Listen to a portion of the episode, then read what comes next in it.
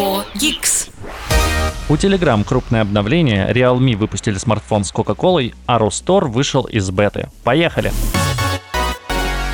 Привет, гики, с вами еженедельный подкаст Geeks, и я Сергей Кузнецов. Если вы еще не подписались на наш подкаст, сейчас самое время это сделать той платформе, где вам это удобно. Это Apple подкасты, это Google подкасты, ВК, Яндекс, в общем, где вам удобнее слушать подкасты, там, пожалуйста, подпишитесь на нас, чтобы не пропустить следующий выпуск, если вы еще вдруг на нас не подписаны.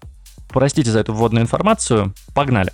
Telegram выпустил обновление с годовой платной подпиской и авторизацией через Apple ID. Честно скажу, Apple ID меня вообще никак не привлекает. Вроде с номером телефона зарегистрировались, и все хорошо, все работает. А вот что касается годовой платной подписки на Telegram Premium, это штука интересная. Потому что сейчас я вот плачу 329 рублей в месяц, а можно платить 199 рублей в месяц, потому что скидка за годовую подписку составляет 40%. Вы платите 2390 рублей за год, но понятно, что платеж тогда не будет никак делиться на месяца, а вам придется сразу заплатить 2, э, почти 2500. Кроме того, появилась функция превращения любых стикеров и анимированных эмодзи в анимированные аватары для профиля, канала или группы. И, может быть, вы заметили, что у некоторых в профиле начали появляться действительно двигающиеся изображения. Да, причем, по-моему, можно даже видео залить. То есть вы можете снять себя, снять какое-то видео селфи и загрузить его в свою аватарку. При этом в обновление вошли еще 10 новых наборов эмодзи и новых интерактивных эмодзи. И да, это работает без Telegram Premium. Что касается тех, у кого все же куплен премиум, а, я надеюсь, что таких людей будет становиться больше и в Телеграме будет меньше за счет этого рекламы. А, несмотря на то, что у меня в премиуме рекламы нет, но тем не менее, мне бы хотелось, чтобы рекламная модель телеги не выжила, и чтобы вот были платные подписки и бесплатные, но рекламы не было ни у кого. Так вот, а, пользователи Telegram Premium смогут, да, в общем-то, и уже могут переводить с иностранных языков на русские каналы, группы и чаты. И фишка в том, что можно не только с иностранных языков, но и на иностранный язык переводить. То есть теперь э, это такая же функция, как и в некоторых соцсетях, когда вы нажимаете кнопочку «Переведи мне, пожалуйста», и переводит действительно, ну, последние посты, когда вы начинаете пролистывать, оно допереводит и все предыдущие. Это удобно, я пробовал недавно на канале FogX, разумеется. Это делается на клиенте, то есть вы нажимаете кнопку, ни у кого больше ничего в канале не меняется, а для вас э, все переводится на другой язык. Ну, я переводил на английский, потому что у меня язык системы английский, а если у вас язык системы русский, то вам будет предлагаться перевести все на русский язык удобно, можно подписываться теперь на, на англоязычные и любые вообще другие каналы, э, читать э, чаты, общаться с людьми. Классно. Я надеюсь, что в скором будущем еще будет функция перевода на лету, когда ты чатишься с кем-то англоязычным, ты пишешь ему на русском, он получает информацию на английском. Хотя, возможно, это уже и сейчас так работает. К сожалению, у меня не было возможности проверить. Если вы это проверили, если вы уже пробовали эту функцию, пожалуйста, напишите в комментарии к посту в Fogix чате или в Fogix канале в Телеграме, Э, напишите, как это работает, нравится ли вам, удобно ли это. В общем, я буду очень признателен, интересно. Но я, наверное, потестирую сейчас. Вот э, закончу писать подкаст и пойду потестирую, как это работает. Вообще, за последнее время Telegram, конечно, развивается семимильными шагами, и новые обновления чуть ли не каждую неделю. При этом э, такие крупные обновления, конечно, не часто, где-то раз в один-два месяца, но тем не менее они происходят, и это в разы лучше, чем обновление WhatsApp, которые теперь, э, по-моему, на этой неделе они заявили, что они сделают планирование групповых звонков. Я не очень понимаю, кому вообще нужны групповые звонки в WhatsApp и зачем их планировать уж тем более. Ну, в общем, я искренне желаю, чтобы WhatsApp поскорее закрылся и перестал существовать, потому что это самый неудобный мессенджер, на мой взгляд. Если на старте, когда они запускались, это было удобно и замена смс, то сейчас, э, ну, он не нужен. На мой взгляд, он должен кануть в лето вместе с Viber, хотя я понимаю, что в некоторых регионах э, нашей страны и других стран даже это все пользуется популярностью, тем не менее, мне кажется, что эти люди просто не пробовали Telegram. Причем в 2022 году из-за того, что люди перетекали из других социальных сетей в Телегу, количество русскоязычных, количество подписчиков русскоязычных каналов выросло в два раза и достигло двух миллиардов. Просто представьте, сколько это.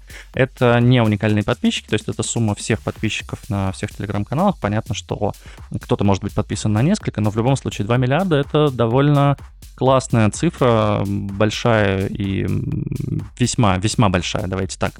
И я надеюсь, что у Telegram продолжится этот бурный рост, и что каналов будет в Телеграме еще больше, ну а вы будете подписываться на Телеграм-канал Фогиш, чтобы узнавать все новости раньше всех. Хотя раньше всех, конечно, узнали это люди в... Ну, во-первых, да, те, кто подписан, те, кто подписан на канал Fogix, они узнали это из одного из э, ежедневных дайджестов. Я стараюсь их делать теперь каждый день. А подкаст первыми послушали те, кто подписан в Boosty. Там стоит какая-то минимальная цена, по-моему, 100 рублей подписка стоит в месяц.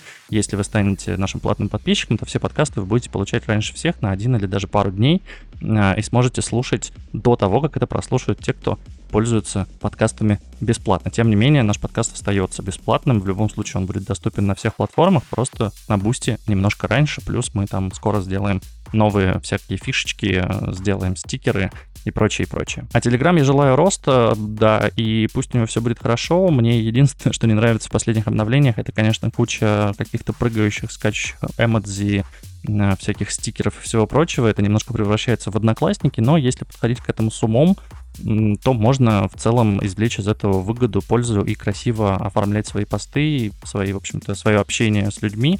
Так что почему бы и нет, как говорится, всегда нужно использовать мозги, без них в этом мире никак.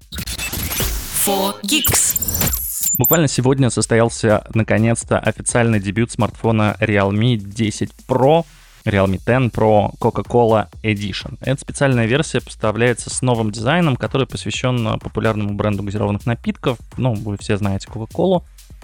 Там яркая коробка, специальный интерфейс с множеством вариантов настройки, и всего выпущено только тысяча таких устройств. Они поставляются с 8 гигами оперативной памяти, 128 гигами флеш-памяти и стоят 255 долларов. Там внутри еще также вам дают всякие наклеечки, специальную скрепочку в виде крышки Coca-Cola, эм, собственно, сам телефон, у которого на спинке нарисован логотип, немножко обрезанный, но тем не менее понятно, что это Coca-Cola.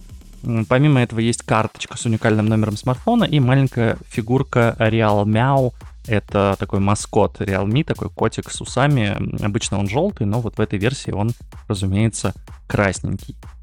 Помимо э, того, что есть в коробке, помимо там специальных обоев, есть э, уникальная анимация зарядки, которая имитирует наполнение бутылки с Coca-Cola, а также смартфон получил шипучие обои. Я, к сожалению, не могу сейчас посмотреть и не видел, что это такое, но, судя по описанию, это что-то динамическое и показывает а, газировку во всей красе. Ну и, конечно, есть еще мелодия звонка в стиле Coca-Cola. Короче, это полностью а, кока-кольный а, смартфон, но сделанный компанией Realme.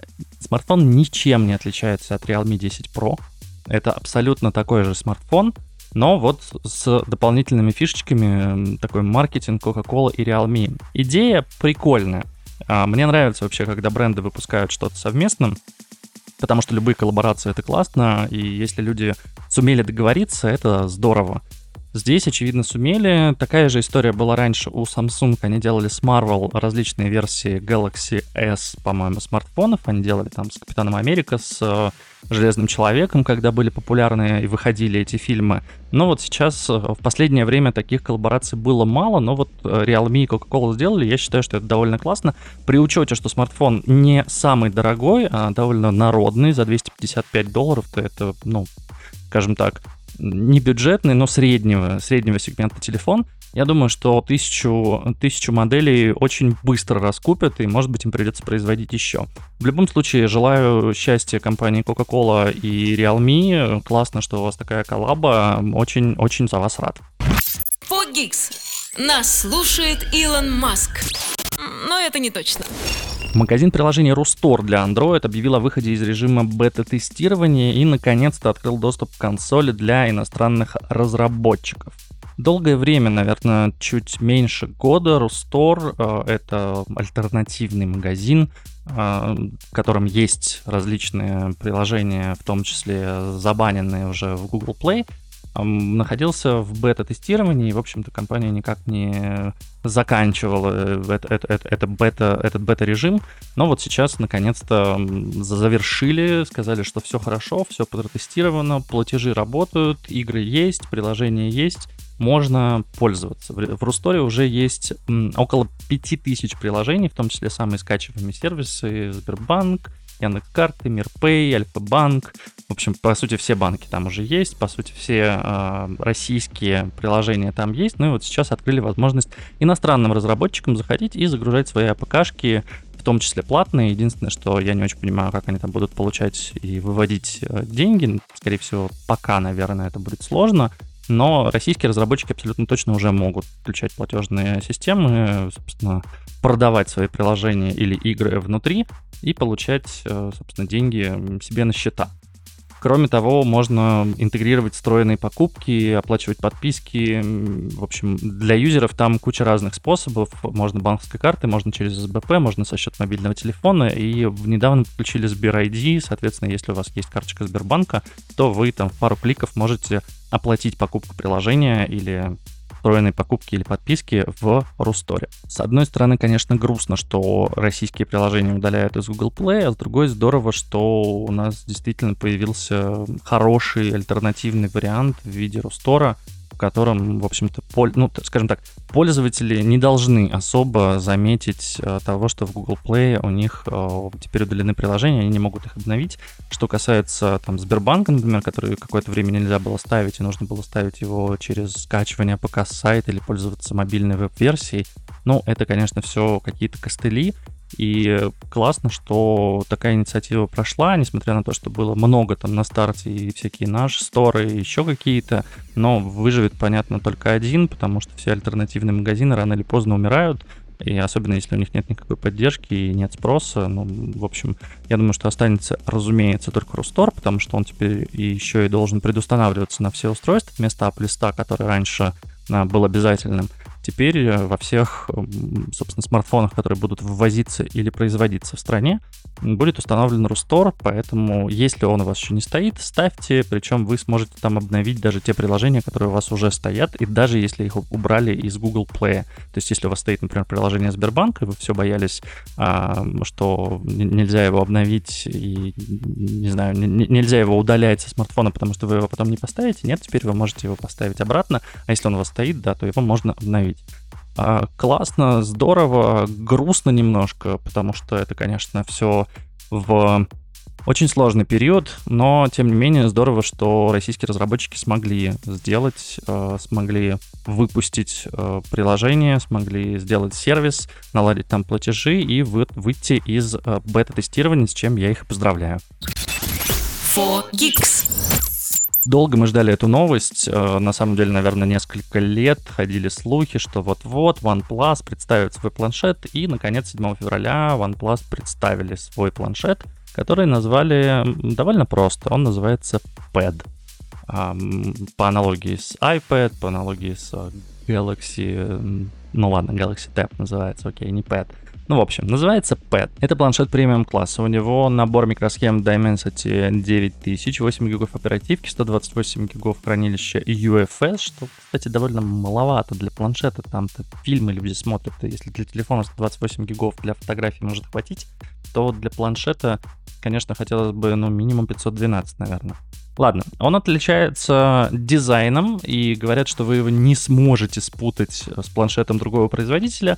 Ну, честно сказать, вот с передней части это, конечно, iPad, никак иначе я это не назову, да и с задней, вот кроме камеры посреди, экра... Э, посреди корпуса, точнее, в общем-то, камера похожа на глазок в двери, если честно, и, ну, да, окей, она довольно выразительная, наверное, с задней стороны сложно его спутать чем-либо еще, а вот с передней это, конечно, абсолютно любой планшет, который сейчас есть на рынке. Я оставлю картинку в шоу-нотах. По-моему, в Apple подкастах у вас точно, не по-моему, в Apple подкастах у вас точно будет она видна. В остальных м- сервисах я не уверен. Какие-то подтягивают уже информацию из файла MP3, какие-то нет. Но если у вас iPhone, в любом случае, вот можете его сейчас достать из кармана и посмотреть на картинку этого планшета OnePlus, э, собственно, понять, про какой глазок я говорю. А если нет, переходите в телеграм-канал 4Geeks, там обязательно будет ссылка на новость, в которой будет эта картинка, и вы сможете понять. Как говорится, лучше один раз увидеть, чем сто раз услышать. Разрешение экрана 2800 на 2000 пикселей до 144 Гц частота обновления, яркость 500 нит. В общем, хороший, хороший, классный дисплей. Э, довольно тонкие рамки, камера сзади 13 мегапиксельная, может снимать видео в формате 4К, но будем честны, кто вообще когда-нибудь на планшет снимает видео. Скажем так, такая функция бывает, она есть, но непонятно, зачем она нужна. По сути, это аналог iPad Pro, потому что к OnePlus Pad подключается клавиатура, есть э, стилус, э, он довольно быстро заряжается, компания рекламирует полную зарядку за 80 минут, потому что есть адаптер 67 ватт, и к тому же OpenPlus заявляет, что есть а, связь между смартфонами и планшетами. Можно пользоваться с планшета, например, подключением а, к титерингу, а, расшариванию Wi-Fi, расшариванию мобильной сети, точнее, через Wi-Fi со смартфона. И, в общем, это должно происходить как-то бесшовно. К сожалению, не могу подтвердить или опровергнуть. Не держал в руках давно очень не смартфоны OnePlus, а планшеты уж тем более. Поэтому не могу сказать точно, как это работает, но вот компания говорит, что это должно работать как-то очень просто. Выпускается планшет в одном цвете, он называется Hello Green. Это такой темно, темно-зеленый, наверное, такой немного изумрудный цвет. Но опять-таки, если вы слушаете в Apple подкастах, можете посмотреть картинку, там все понятно. Да, разумеется, клавиатура, чехол-книжка и стилус не продаются вместе с планшетом, их нужно покупать отдельно, но в остальном хороший, добротный планшет. Если вы фанат э, компании OnePlus, а я знаю, что таких немало, и, в общем-то, их смартфоны отличаются, и это целая фан-база и целый, скажем так, культ Э, смартфонов OnePlus, ну вот теперь вы можете купить себе еще наконец-то планшет, и вам не придется пользоваться всякими а, переоцененными планшетами Samsung, а, ну а Apple вам уж подавно не нужен, потому что, очевидно, вы сидите на Android и вас там все устраивает. Фогикс. Тут говорят о технологиях. Я очень люблю читать новости про космос, потому что там, э, ну, давайте так, э, на Земле сейчас э, единственное, что удивляет, это, конечно, чат GPT, про который мы чуть позже расскажем, а, ну и всякие прочие искусственные интеллекты. А вот в космосе там же реальность, и эту реальность научились как-то изучать, эм, проверять, фотографировать, и вот космический телескоп, хотя на самом деле это целая обсерватория Джеймс Уэбб, показала довольно классные фотографии. Они наблюдали за скоплением галактик, названия которых вам ничего не скажут, но если что, они называются SMAX J0723.37327 а, и смогли за счет эффекта гравитационного линзирования получить увеличенное изображение 18 фоновых галактик, которым удалось разглядеть ранние области формирования звездных скоплений в молодой Вселенной. Если простыми словами, то это фотки зарождения некоторых галактик во Вселенной, которые, как вы понимаете, долетели до нас через там миллионы лет.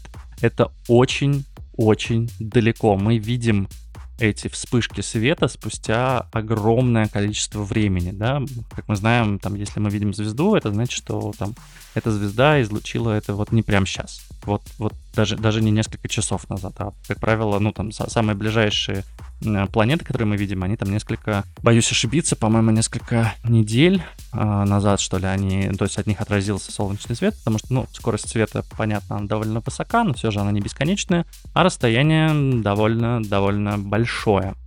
А, изображение одной из самых молодых галактик в исследовании получили, когда она находилась на временной отметке 680 миллионов лет после Большого взрыва. И по сравнению со снимками, которые получил на этом участке телескоп Хаббл, намного полнее, конечно, выглядят картинки с Джеймс Веба. Все можно разглядеть. Понятно, что они тоже немножко мутноватые, пиксельные. Я думаю, что еще несколько десятков лет потребуется, чтобы мы прям могли получать высококачественные снимки далеких планет. Но, тем не менее, даже эти фотографии сильно лучше, чем то, что было с Хабблом. Как я и сказал, нашли 18, точнее, сфотографировали 18 галактик, и проявили области, которые характерны для первой фазы э, зарождения звездных скоплений. В общем, честно скажу, здесь тоже надо смотреть. Ссылку оставлю в Fogix канале в Телеграме. Кликните, посмотрите изображение. Просто классно в него позалипать и поразглядывать а, какие-то вещи, которые были м, 680 миллионов лет после Большого Взрыва. Это довольно давненько, скажем так. Интересно, классно, обожаю космос. Если видите какие-то крутые новости, присылайте, пожалуйста, мне в личку, в комментарии, куда угодно. Все буду читать, все буду смотреть. А, космос класс. For Geeks. Hogwarts Legacy, сверхожидаемое приключение во вселенной Гарри Поттера, наконец-то вышло на консоли и на ПК. А, вышла как э, часть для... Не часть, точнее, вышла как версия для тех, кто покупал Digital, по-моему, Digital Deluxe издание по предзаказу. Они получили доступ 7 февраля, все остальные же получили 10 февраля. И, собственно, уже все те, кто купили эту игру, могут в нее а, поиграть походить по Хогвартсу, повыполнять различные задания. И первые отзывы, конечно, потрясающие. Все говорят, что это вау, это то, чего мы давно ждали. А, средний рейтинг на PS5 это 85 из 100, средний рейтинг на Xbox Series X это 89 из 100. Это очень высокие, очень хорошие рейтинги. По-моему, это даже побивает Cyberpunk, но все помним, что Cyberpunk запускался с багами, и на самом старте они, по-моему, только месяца, наверное, через 3-4 поправили основные баги, потому что, ну, было сложно играть, и, в общем, графика там была не такая, как все ожидали. Hogwarts Legacy же графика отличная, и, в общем-то, может быть, и не зря брали время для того, чтобы допилить игру.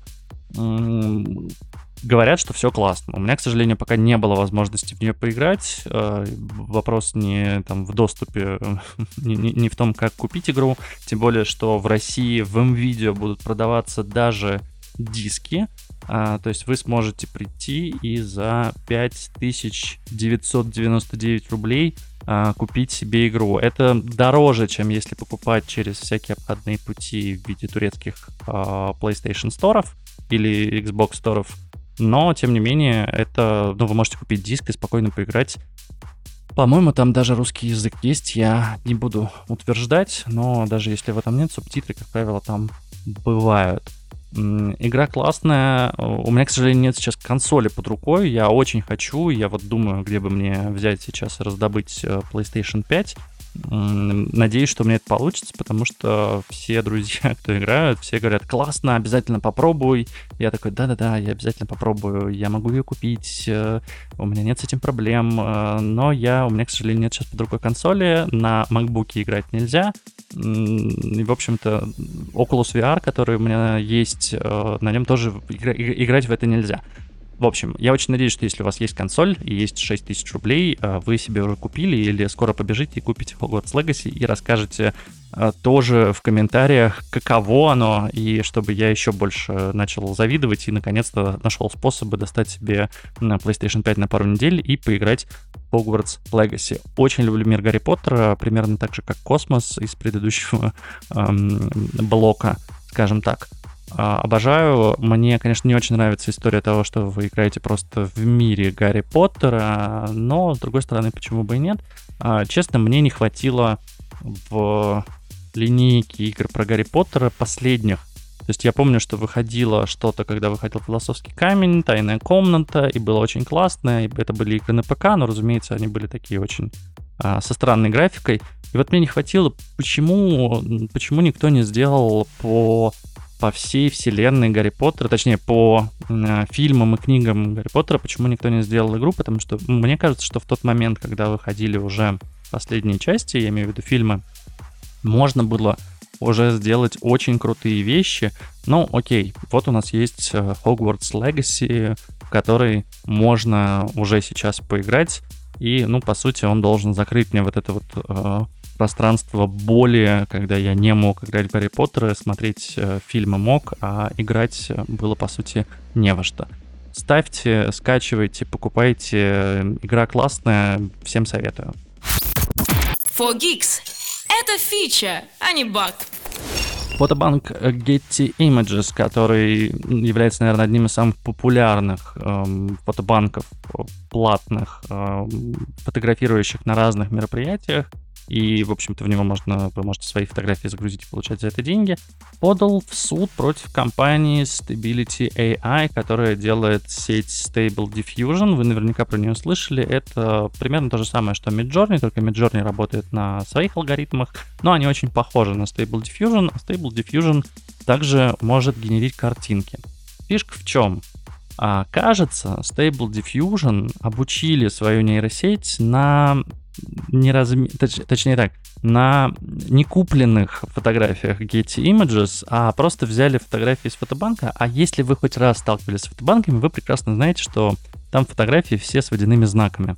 И вот кажется, что в Stability AI не стали заморачиваться и просто выгрузили огромный массив фотографий с Getty Images с водяными знаками, а, и это видно, когда вы начинаете генерировать что-то по запросу, и Stable AI, э, пардон, э, Stable Diffusion генерирует вам картинку, и там видно подпись, что это как бы Getty Images. Да, она немножко расплывчата, да, но немножко искажает само изображение, но становится понятно, что да, это взято из фотобанка, причем взято именно с водяным знаком. В исковом заявлении сказано, что разработчики алгоритма Stable Diffusion скопировали более 12 миллионов изображений из базы Getty Images без разрешения или компенсации, что является, разумеется, нарушением авторских прав.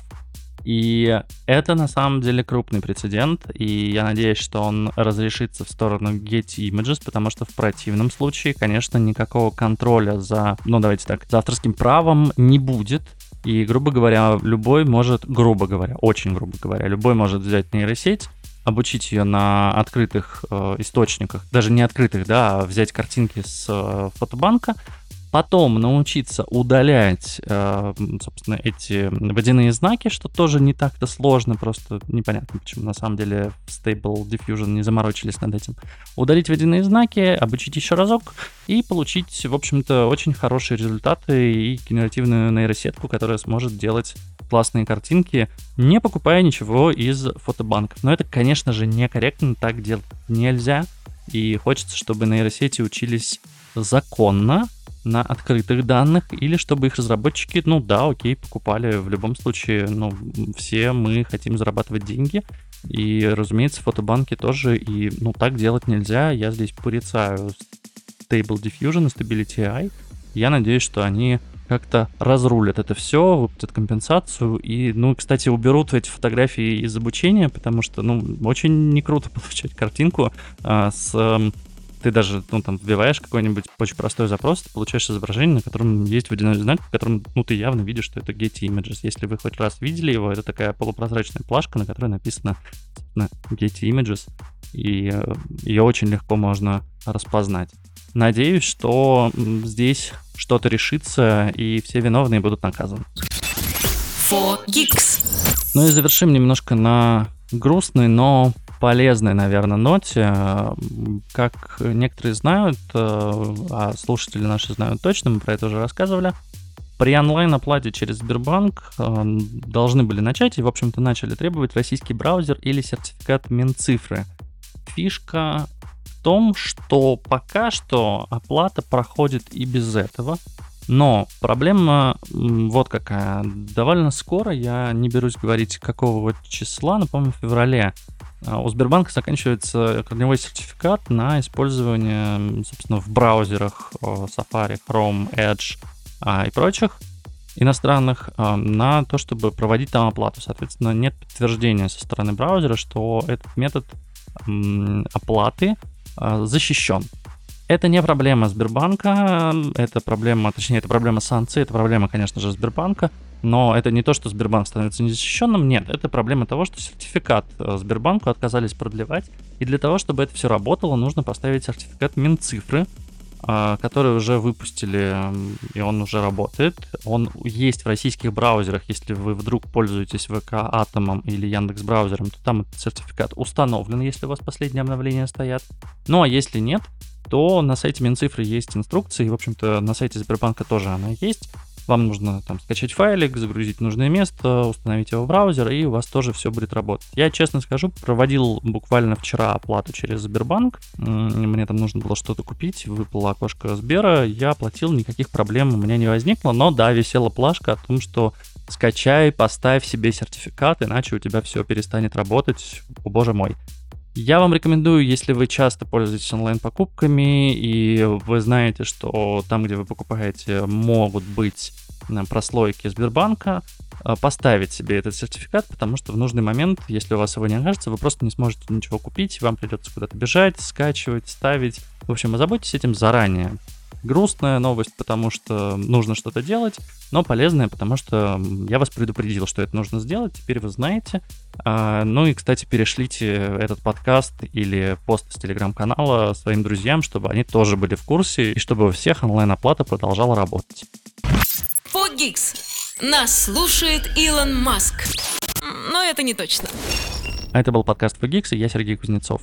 Слушайте нас, читайте телеграм-канал Fogix, подписывайтесь, если еще этого не сделали. Интересуйтесь технологиями, пользуйтесь новыми гаджетами, пробуйте новое, попробуйте чат GPT, если еще этого не сделали. Уверен, что Midjourney вы уже пробовали, мы про него рассказывали миллион раз. Не застревайте в прошлом и смотрите в будущее в этом подкасте. Все, пока-пока.